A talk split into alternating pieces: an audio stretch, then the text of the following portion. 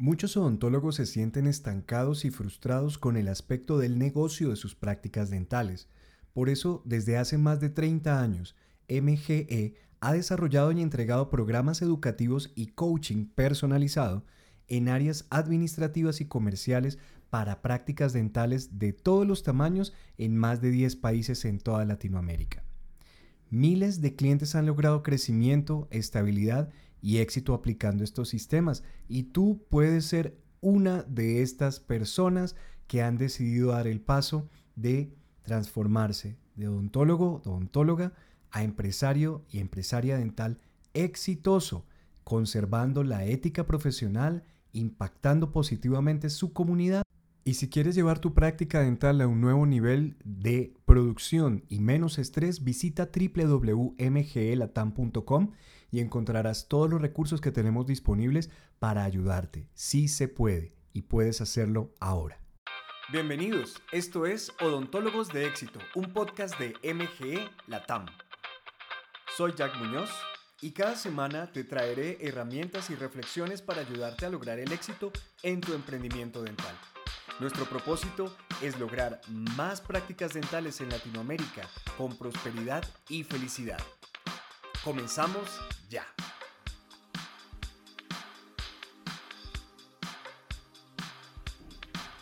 ¿Qué puede estar faltando cuando tienes todo para hacer tu empresa dental? Ya tienes tu local, tienes una marca tal vez, tienes eh, tus elementos, herramientas para realizar tu servicio dental, tienes tus conocimientos clínicos para poder ejercer esta labor de manera profesional y responsable con una comunidad, tienes, pareciera que lo tienes todo.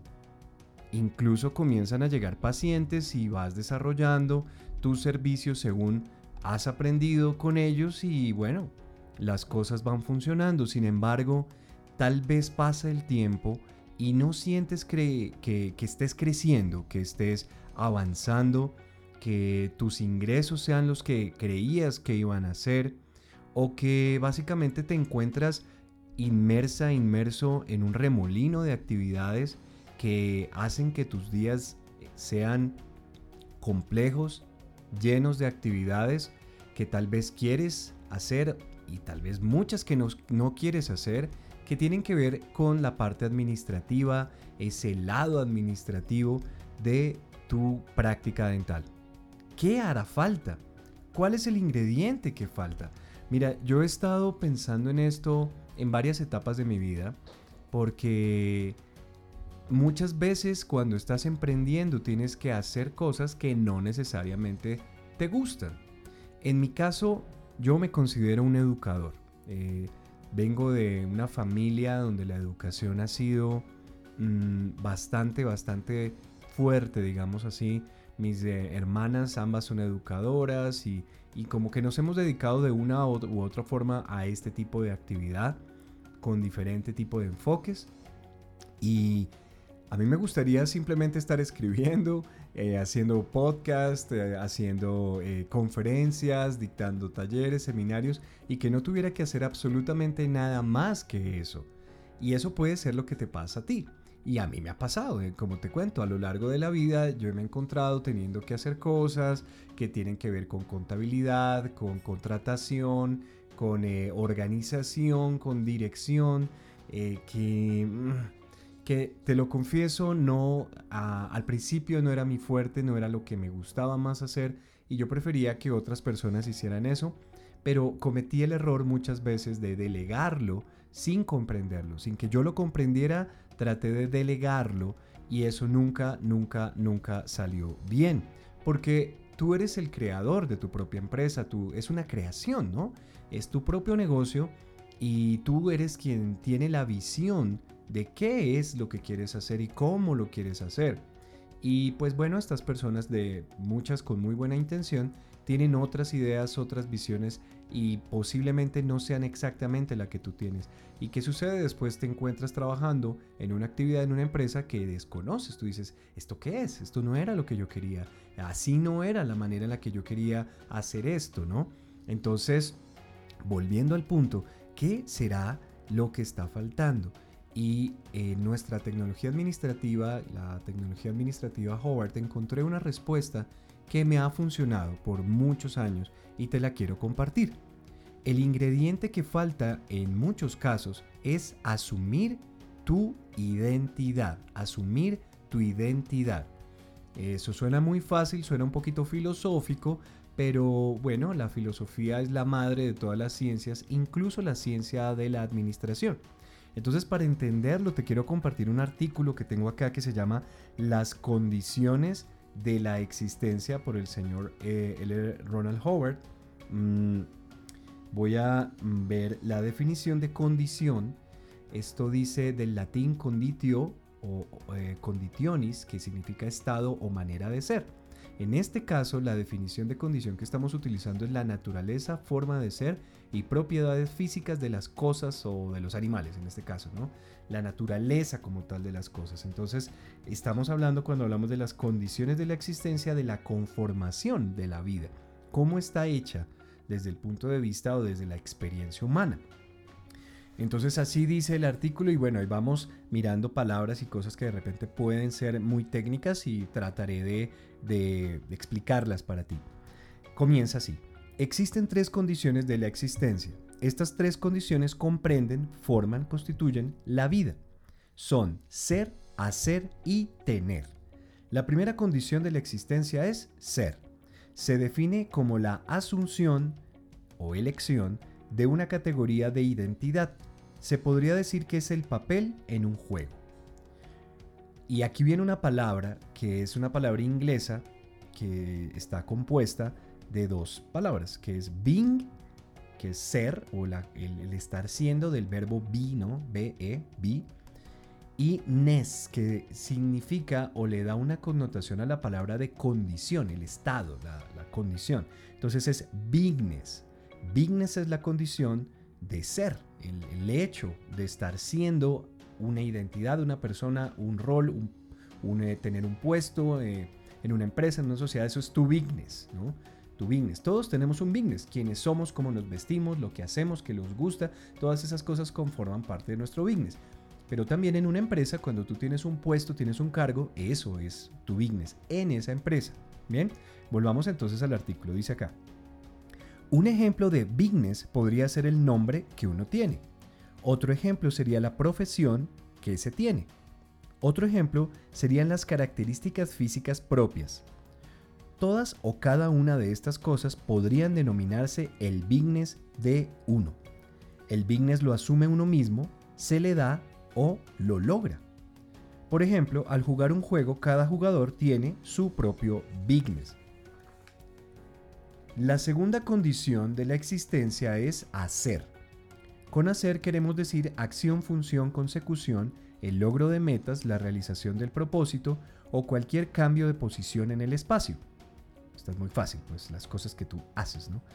Sigamos. La tercera condición de la existencia es havingness. Y aquí tenemos otra de esas combinaciones eh, del inglés, ¿no? Eh, bueno, recuerda que esta tecnología administrativa proviene de los Estados Unidos, por eso muchos de los términos están en inglés. Eh, nosotros diríamos, podríamos llegar a traducir esto como la condición de tener. Viene de having, eh, del verbo have, to have.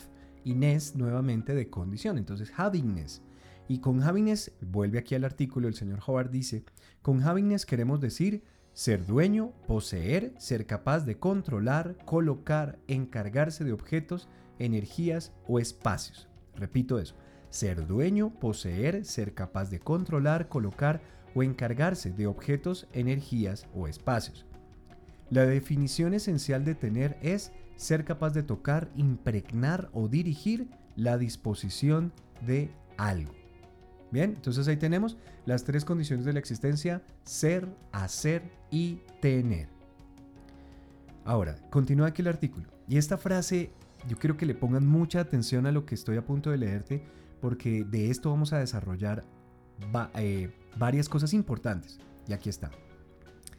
El juego de la vida exige que uno adopte un bigness para lograr un doingness en dirección al havingness. Aquí va de nuevo. El juego de la vida exige que uno adopte un bigness para lograr un doingness en dirección al havingness. Y sigue aquí. Estas tres condiciones se presentan en orden jerárquico de importancia en lo que respecta a la vida. La capacidad de ser es más importante que la capacidad de hacer. La capacidad de hacer es más importante que la capacidad de tener.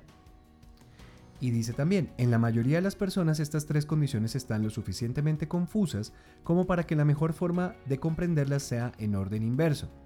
Cuando uno ha clarificado la idea de havingness o posesión, o sea, lo que uno quiere tener o lo que uno tiene, uno puede entonces proceder a clarificar el doingness o la actividad general, y una vez hecho esto uno comprende el beingness o identidad.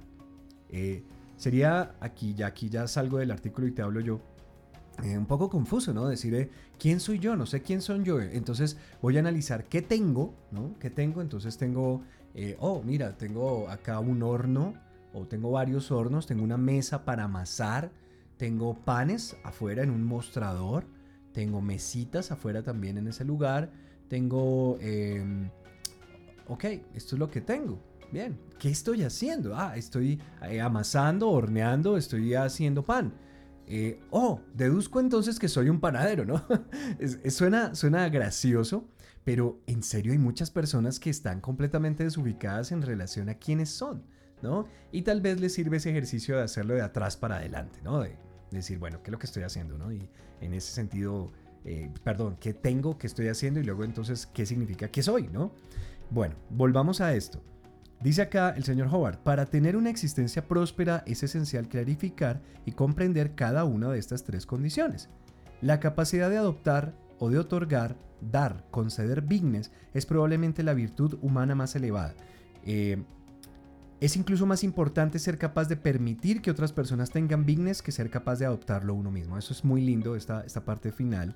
Repito, la capacidad de, adoptar o de otorgar, dar, conceder bignes, o sea, de darle a otra persona el reconocimiento de quién es, de su identidad, de lo que, de lo que esa persona decidió como identidad, ¿no? Eh, dejarles ser, ¿no? Es, es más importante que ser eh, capaz de permitir que otras personas, perdón, es incluso más importante, dice acá, ser capaz de permitir que otras personas tengan bignes, tengan esa identidad, que ser capaz de adoptarlo uno mismo.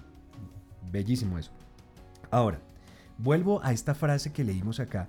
El juego de la vida exige, no dice sería bueno, no dice es conveniente, no dice es, es, lindo, no, dice exige. Exige que uno adopte un bigness para lograr un doingness en dirección al havingness. Entonces, mm, ¿qué pasa acá? Cuando, eh, cuando llevas tu práctica dental, ¿no? Cuando estás manejando tu práctica dental, el lado del negocio se puede volver duro o difícil. Y eso casi siempre tiene que ver con un desajuste entre este ser, hacer y tener. Haces cosas pero no te agradan o te incomodan eh, y tal vez sientas que eh, tu business de odontólogo no debería hacer o tener que ver con esas cosas que el lado del negocio, el lado administrativo de tu práctica dental te está exigiendo, ¿no? Bueno, ¿cuál puede ser entonces el asunto? Eh, es algo así como, eh, ah, mira, sí, sí, yo sé que, tengo que, revisar estas cuentas, yo sé que tengo que saber cuánto gano, cuánto gasto, pero, pero no, no, yo lo que quiero hacer es dientes, ¿no? Yo quiero estar trabajando en los dientes, quiero eh, aprender sobre dientes, quiero seguir aprendiendo sobre dientes, quiero em, estar dedicado únicamente a esto porque tengo que hacer estas otras cosas. Bueno, ahí vemos el punto, vemos el punto de, analizar este ser, hacer y tener de manera inversa. Tienes, una, tienes un negocio, ¿no? No, no, no, yo lo que tengo es una práctica dental. Ok, ¿Estás entregando servicios a cambio de dinero? Eh, sí.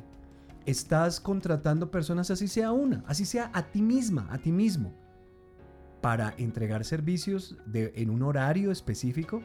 Mm, sí. ¿Tienes proveedores que te suministran equipos, insumos y servicios en general? Sí. ¿Y los pagas? Claro que sí. Ok, tienes un negocio. Tienes un negocio, es una empresa, una microempresa, pequeña, mediana, grande, no sé, pero es una empresa. Entonces eso es algo que tienes, ¿ok? Ya lo tienes.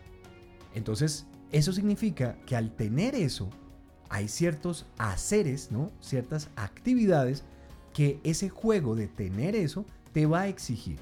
Es como cuando tienes una finca o tienes una casa. No solamente es tener la finca y la casa. Cuando tú tienes una de estas propiedades, el tiempo o el clima, eh, las condiciones atmosféricas, el solo óxido a través del oxígeno que está por todos lados en nuestra atmósfera, va a generar deterioro en estos elementos. Así tú no habites esa casa. Y de hecho pasa a veces que eh, eh, cuando está deshabitada se deteriora más rápido que cuando lo está. Pero bueno, es, es otra cosa, una observación ahí que yo he hecho. Pero el punto es que el tener esa propiedad te exige a ti cosas. Tienes que pagar impuestos por esa propiedad, tienes que pagar algún tipo de arreglo, de mantenimiento, algo tienes que hacer, pagar servicios públicos, así sean los mínimos, así tú no ocupes esa casa. ¿Sí ves? Cómo un tener te lleva o te exige hacer cosas, un tener que te lleva o se conecta con hacer ciertas cosas. Entonces así va la cosa, así va el asunto. Tienes una práctica dental, tienes un consultorio, una clínica de cualquier tamaño, tienes unidades dentales, tienes pacientes, tienes personal. Bueno, todo eso te va a exigir unos haceres, cosas que debes hacer para mantener eso en orden. A menos que lo que quieras sea un caos terrible, que eso también puede ser el resultado de este desajuste, ¿no? Por supuesto. Porque si tengo todas estas cosas y no hago lo que se supone tiene que hacer, algo va a salir mal. Algo va a salir mal. Es como tener un hijo, o en mi caso una linda hija. Tenía que decirlo, lo siento. Es que acabo de, ser padre, entonces hace un mes, entonces estoy enamorado y creo que eso no, no va a cambiar nunca, pero bueno, el punto es que tienes un hijo, tienes una hija, inmediatamente eso te exige hacer cosas que tal vez no estás acostumbrado a hacer. En mi caso, cambiar pañales, eh, darle de comer cada 3, 2, 4 horas como, como vaya fluyendo el asunto. Eh, tener horarios diferentes a los que normalmente tenías, no poder verte las series hasta tarde como usualmente lo hacías, te cambia, te cambia la vida, no para mal, simplemente es diferente porque tienes en este caso alguien, ¿no? Un nuevo miembro de la familia que te exige unos haceres. Y bueno, ya te lo puse con propiedades, con hijos, y así lo podríamos hacer con perros, con lo que quieras. Cada vez que tú tienes algo, que compras algo, que adquieres algo o que eh, consigues para ti en tu vida o para tu grupo familiar, como el caso de un hijo, eh, inmediatamente se amplía tus o las, se amplían las exigencias de hacer cosas para tener eso. ¿Ok? Si es que vas a ser un dueño responsable o si vas a ser un padre responsable o un eh, eh, empresario responsable, por supuesto, y si quieres que las cosas salgan bien, porque también conozco personas, hablando de propiedades, incluso también de hijos, que tienen hijos y no hacen las cosas que deberían hacer para que a su hijo le vaya bien y, para, y termina eso siempre en un problema. Es un problema para el niño, para la niña, eh, y luego que se convierte en un problema para ellos, en fin, es un caos. ¿Ok? Y tal vez podríamos deducir que muchos de los problemas que tiene la gente hoy en día se debe a que no asume que cuando tiene algo o quiere tener algo, se le exigen ciertas cosas que tiene que hacer por pura lógica. Sí, quiero tener una esposa, quiero tener una novia, quiero tener una pareja. Ah, pero yo no quiero tener que hacer las cosas que se hacen o que se, se demandan, ¿no? La sociedad o, o las reglas, digamos, sociales entre nosotros nos exigen en relación a las esposas, a las novias y qué sé yo, ¿no? Yo quiero seguir siendo soltero, pero igual la quiero tener ahí conmigo. Mm, eh, no va a funcionar. Punto. Simple. No va a funcionar. Entonces, ahí está. Tengo o tienes una práctica dental. Hay ciertas cosas adicionales a tener tu título de odontóloga, de odontólogo o de especialista dental, que esa es otra cosa que tienes. Tú tienes ese título, por ende se supone que tú puedes hacer ciertas cosas ¿cierto? Y por ende eres, por deducción, eres el especialista, ¿vale? Ahí está muy clarito. Entonces igual, tienes eh, tu título como odontólogo, pero adicionalmente tienes una práctica dental. Ese tener, ese tener eh, extra, es, esa ampliación de tu influencia como profesional, exige o te demanda unos haceres a hacer, eh, eh, llevar indicadores, contratar, despedir, eh, vigilar los gastos o manejar las finanzas, aprender algo de administración, aplicarla, ¿sí? y, delegar y bueno, un montón de cosas que son las cosas administrativas que día tras día, bueno, semana tras semana, eh, de las que estamos hablando en odontólogos de éxito, de lo que enseñamos en el Centro de Conocimiento de MGE, en fin, etcétera, etcétera, lo que hacemos. Bien. Por ende, o se deduce que si tú tienes una práctica dental, haces cosas relacionadas a la práctica dental, el lado del negocio, por ende eres un empresario dental. Ahí está. Eso era. Eres un empresario o eres una empresaria dental. Emprendedor, emprendedora, como le quieras decir.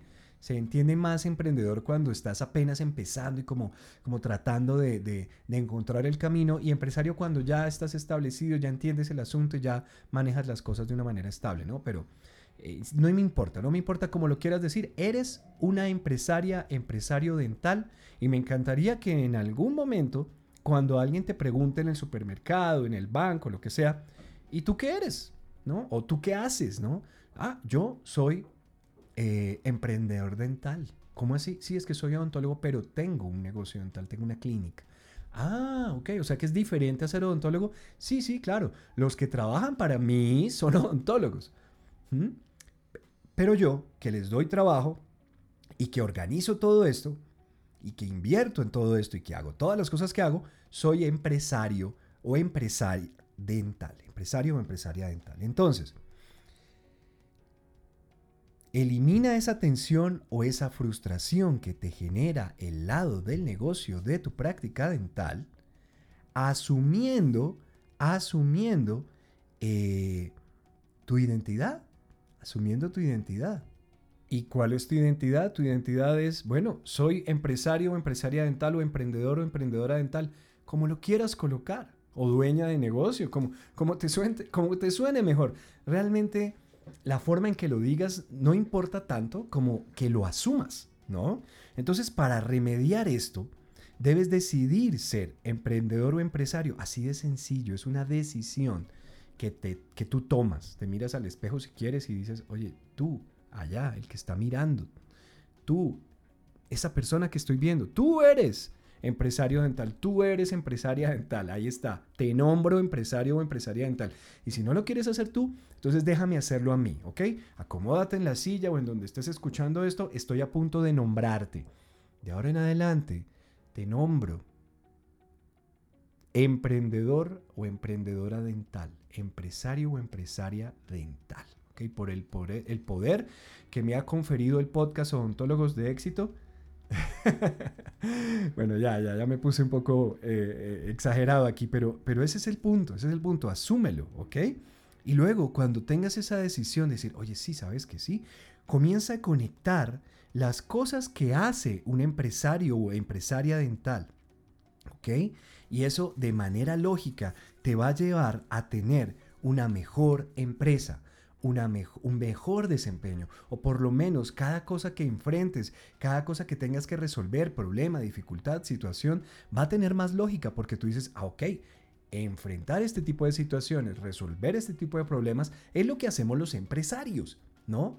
Y no va a ser como, ay Dios mío, ¿por qué me pasa esto? Pero, ok, tranquilo, es parte de tu trabajo, es parte de tu desarrollo y es parte de tu aprendizaje. Así que la lección práctica de este episodio es Ve a trabajar en tu identidad, en ese business y asúmelo. Asume tu business como empresario, como empresaria dental y comienza a conectarlo todo. Comienza a decir, ah, ok, entonces, ¿qué es lo que tengo que hacer como empresario o empresaria dental? Bueno, la lista está disponible, eh, te podemos ayudar si quieres, pero el punto es, hay que hacer esas cosas. Y inevitablemente en, menos tiempo de lo que tal vez piensas, vas a tener una empresa.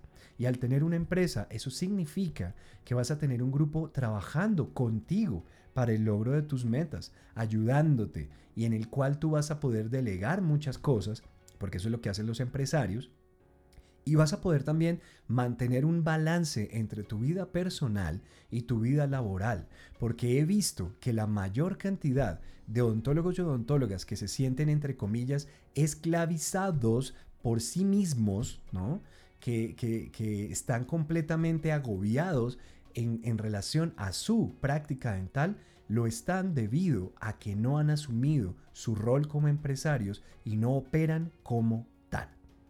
Espero que te haya gustado este, este episodio. Por favor, cuéntenme cómo les parece. Califíquenos en el, en el sistema en el que lo escuchen, en Spotify, Apple. Esas calificaciones nos ayudan mucho porque nos ayudan a que otras personas también puedan entender estas cosas y así poco a poco podamos ayudar a mejorar la industria dental, eh, perdón, la industria dental en Latinoamérica, que es nuestro propósito. Esa es la idea. Esto sale gratis, esto no te, no te cuesta nada escuchar el, el eh, podcast Odontólogos de Éxito, solo tiempo. Y nuestro propósito es ese, es ayudarte a que te conviertas en el empresario la empresaria dental que necesita la comunidad para que los pacientes tengan la mejor, el mejor servicio dental posible en tu país, en tu ciudad, en tu región. Esa es la idea. Así que hagan ese ejercicio y eh, cuéntenme, califíquenos si quieren contarme algo, eh, pues, eh, sugerirme temas para los que hablemos acá o, algún invitado que quieran que tengamos acá, escríbanme a Jack, que es J-A-C-K, M de Muñoz, Jack M, arroba mge latam, terminando en m, latam.com, jackm.mglatam.com. Con mucho gusto yo les respondo a todos los que me escriben. Yo siempre les respondo, soy yo directamente el que responde, así que por ahí se pueden comunicar conmigo. Y si todavía no saben qué hace MG Latam, vayan a nuestra página web, ahí pueden conocer nuestros programas, agendar un coaching o diagnóstico gratuito, es un servicio que tenemos para la comunidad dental y a veces muy pocos lo toman. Bueno, no tantos como yo quisiera, eh, y es muy bueno porque es uno de nuestros coaches que nosotros pagamos por el tiempo de este coach y lo ponemos a que trabaje contigo una hora gratuitamente. Y es un servicio real en donde la persona te ayuda y es una demostración que le hacemos a las personas de lo que nosotros sabemos y podemos hacer, una demostración en la que efectivamente va a tener ayuda. Y si quiere eh, seguir con nosotros, lo puede hacer y si no, no hay problema, no tiene ningún truco ni nada. Realmente es una cosa transparente eh, y lo pueden agendar a través de nuestra página web que es www.mgelatam.com. Bueno, Mm, de nuevo, espero que les guste, que les haya gustado esto y nos escuchamos la próxima semana para el siguiente episodio de Odontólogos de Éxito. Yo soy Jack Muñoz, que tengas una magnífica semana. Odontólogos de Éxito es un podcast traído a ti por MGE Latam, la empresa líder en entrenamiento administrativo y comercial para odontólogos en el mundo. Visítanos en www.mgelatam.com y comienza tu cambio ahora, por más resultados y menos estrés en las prácticas dentales.